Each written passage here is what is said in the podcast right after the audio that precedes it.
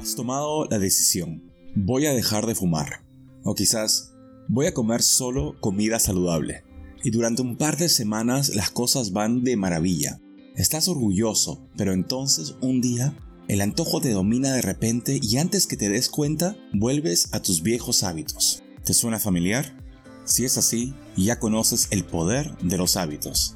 En este episodio de lo más esencial del podcast de Radical Habits, te hablaré sobre el libro El poder de los hábitos o The Power of Habit de Charles Duhigg. Te contaré sobre el proceso de formación de un hábito y te ayudaré a identificar los Keystone Habits o hábitos clave que funcionan en tu vida. En la década de los 90, un grupo de investigadores del MIT estaba estudiando ratones para aprender más sobre cómo se forman los hábitos en el cerebro. Los ratones tuvieron que encontrar el camino hacia un trozo de chocolate que había sido colocado al final de un laberinto en forma de T.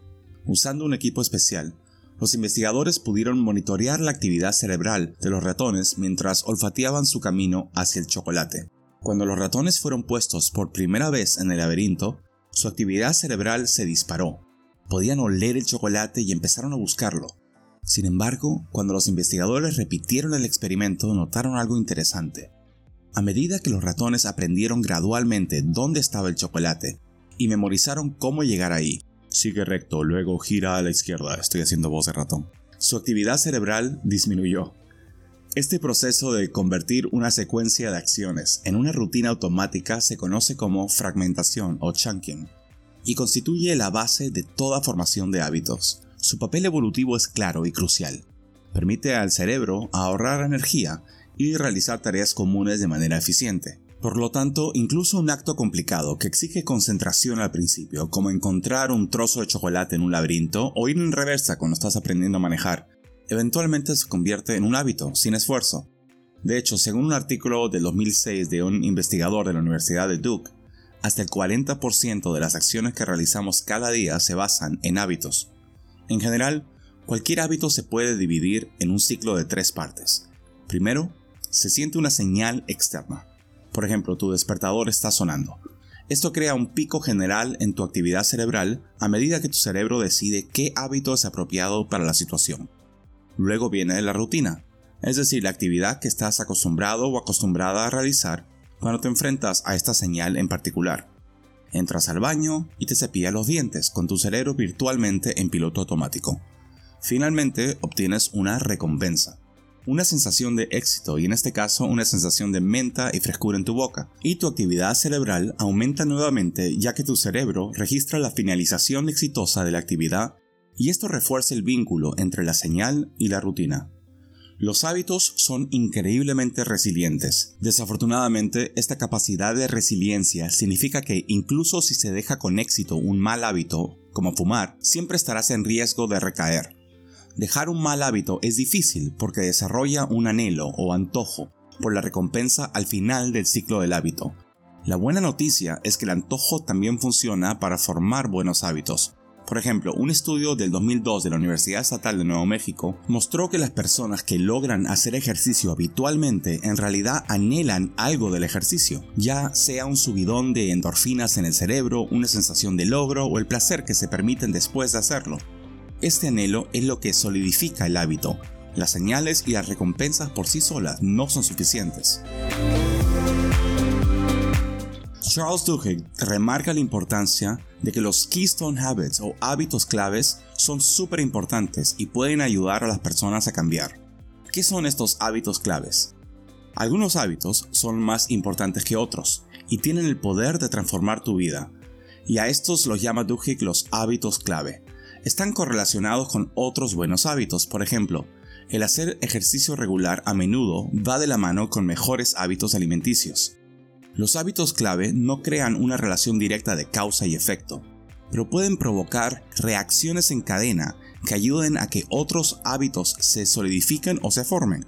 Te dejo una idea de tres hábitos claves simples que pueden mejorar tu vida. Número 1.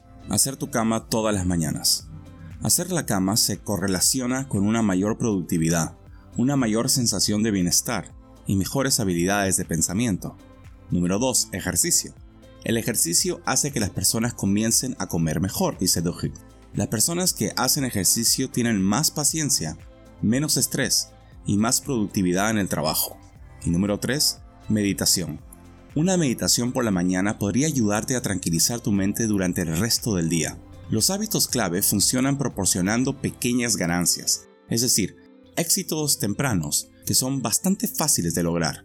Desarrollar un hábito clave te ayuda a creer que la mejora también es posible en las otras esferas de tu vida, lo que puede desencadenar una cascada de cambios positivos. Y aquí te voy a contar sobre el hábito clave más importante que todos debemos desarrollar. En la década de los 60, los investigadores de Stanford realizaron lo que se convertiría en un estudio muy famoso. Un grupo de niños de 4 años fue llevado uno por uno a una habitación. En la habitación había una mesa con un malvadisco o marshmallow encima. Un investigador le dio a cada niño una opción, comer el marshmallow ahora o esperar unos minutos y comer dos marshmallows en su lugar. Luego, el investigador abandonaba la habitación durante 15 minutos aproximadamente. Solo alrededor del 30% de los niños logró no devorar el marshmallow en ausencia del investigador. Pero aquí está la parte interesante. Cuando años más tarde los investigadores rastrearon a los participantes del estudio, que ahora eran adultos, encontraron que aquellos que habían exhibido la mayor fuerza de voluntad y esperado los 15 minutos completos habían terminado con las mejores calificaciones en la escuela. Eran los más populares en promedio y tenían menos probabilidades de tener adicciones a las drogas. La fuerza de voluntad, al parecer, era un hábito clave que también podía aplicarse a otras partes de la vida. Para mí, la fuerza de voluntad es el hábito clave por excelencia que todos debemos desarrollar en nuestras vidas. Sin embargo, como habrás notado si alguna vez has intentado comenzar a hacer más ejercicio, la fuerza de voluntad puede ser muy inconsistente. Algunos días, ir al gimnasio es muy sencillo. En otros, dejar el sofá es casi imposible. ¿Por qué es eso? Resulta que la fuerza de voluntad es en realidad como un músculo y puede cansarse, si lo agotas concentrándote en, digamos, una tediosa hoja de cálculo en el trabajo, es posible que no te quede fuerza de voluntad cuando llegues a casa. Pero la analogía va más lejos aún. Al adoptar hábitos que exigen resolución, por ejemplo, seguir una dieta estricta, puedes fortalecer tu fuerza de voluntad. Llámalo a esto entrenamiento de fuerza de voluntad.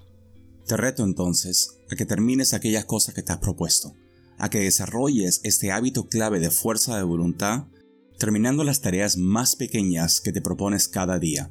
Así poco a poco tu fuerza de voluntad irá aumentando y podrás atacar aquellas cosas más grandes que te cuestan.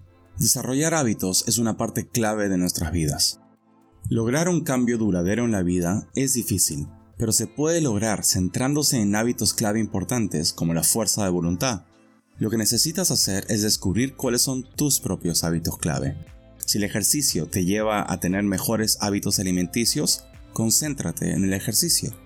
Si comer de manera más saludable te empuja a hacer más ejercicio, concéntrate en lo que comes y cuándo. Si meditar, rezar o llevar un diario por la mañana mantiene tu mente despejada y reduce tu nivel de ansiedad, entonces concéntrate en eso. Empieza hoy mismo a identificar tres o cuatro hábitos clave en tu vida. Luego, Haz un plan para trabajar duro en ellos y hazlo durante 30 días sin parar y mira a dónde te llevará eso. No te arrepentirás.